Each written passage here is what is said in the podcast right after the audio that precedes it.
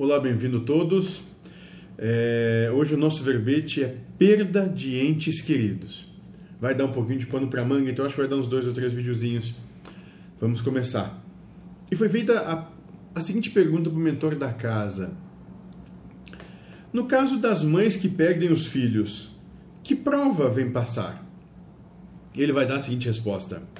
Nos casos das mães que perdem os filhos, é prova, e normalmente, por posse ou paixão, se entregam à dor, e nesse momento se esquecem da fé em Deus e que há uma inteligência suprema que orquestra tudo isso. Bom, o nosso, o nosso entendimento passa por uma, um, um seguinte crivo: todos são espíritos encarnados. Então, nós não acreditamos que somos seres humanos acreditamos que somos espíritos encarnados.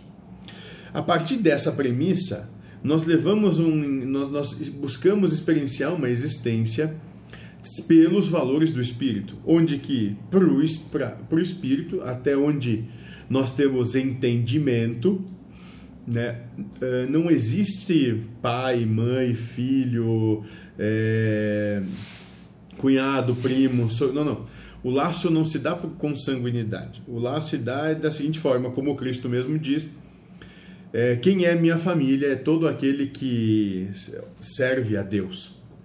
Então nós acreditamos, que todos os espíritos são irmãos. Aqueles que vêm, no caso aqui, com a prova da maternidade, vêm com essa, com essa prova de posse, de paixão muito, muito forte. Por isso que a perda de um filho para uma mãe é algo normalmente, é claro, terrível.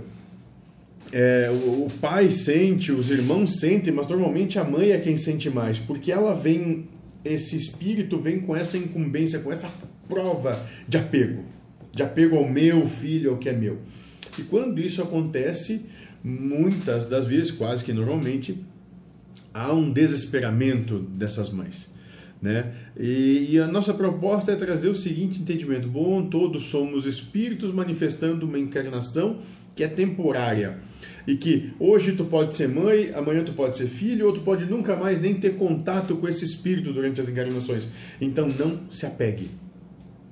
Esse é o entendimento básico. Não se apegue. Né? E com isso a gente não está dizendo que não vai sentir dor, não, muito pelo contrário. A dor vai existir, não precisa existir o sofrimento do apego. É isso. Né? E quando a gente trabalha essas questões de maneira emocional consciente, e pode parecer até duro, muitas vezes nos chamam até de psicopatas, né? Pode parecer duro isso, mas é a única maneira real de tu conseguir transpor por isso sem sofrer. Agora, se você é alguém que preza o seu sofrimento e valoriza a sua agonia, se apegue. Se você busca ser feliz, transcender esse mundo e retornar né, à sua verdadeira pátria, como diria Emmanuel, retornar ao mundo, à percepção espiritual, né, liberto das amarras da encarnação, um dos principais trabalhos que você vem fazer aqui é o desapego. Então comece a trabalhar o desapego desde já e assim você é feliz. Seja feliz.